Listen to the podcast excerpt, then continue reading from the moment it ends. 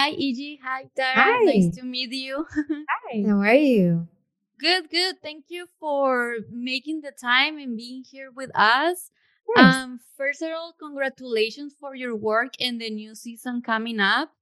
And it's just an honor to be here because as I I'm I, I'm pretty sure I'm not the first one saying this, but I grew up watching the the Rugrats, and my inner child is super excited right now. I can't believe I'm here with you. She can't believe she got with a poop. You have a small inner child inside of little you. baby portion. Smile. That's awesome. Um, I feel that the I feel that the Rugrats represent many families because of their cows, but but also because of their their family bond. So I would like to know if did you feel that bond, that connection with the rest of the cast? Like, yes, how's everything while you guys are recording?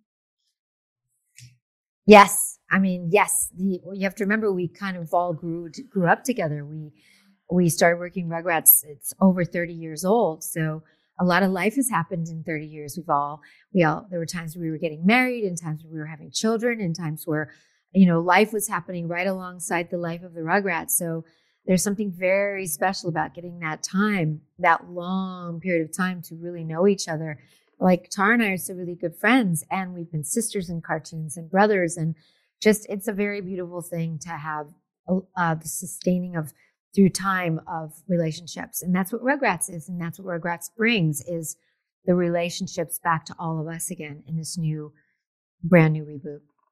And I think we all really love each other. Like I think we felt like family pretty early, and Yeah. then to have experienced so much life together is is wonderful and meaningful because we authentically care about each other. Like we- Well, you're okay. yeah, yeah, we really love each other a lot. All of us do. Yeah. You know, all the babies are pretty close. Yeah, Mm.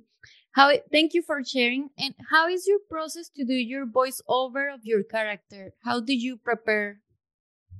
she doesn't prepare. She just walks in. It's I brilliant. just walk in and he just sort of pops out. I mean, really, that's kind of how it is. It's kind of like you turn the, you know, put the power on of the radio. It's sort of like that. So somebody says like, "Hi, how you doing?" I push the power, and and I talk like this. There's not really a lot of preparation, but sometimes I'll tell people it takes a lot of work to make it happen. Do you do that? You like you like lying to people? That's like your thing. You go around telling people like it's way harder than it It's so hard. it's really a lot of work.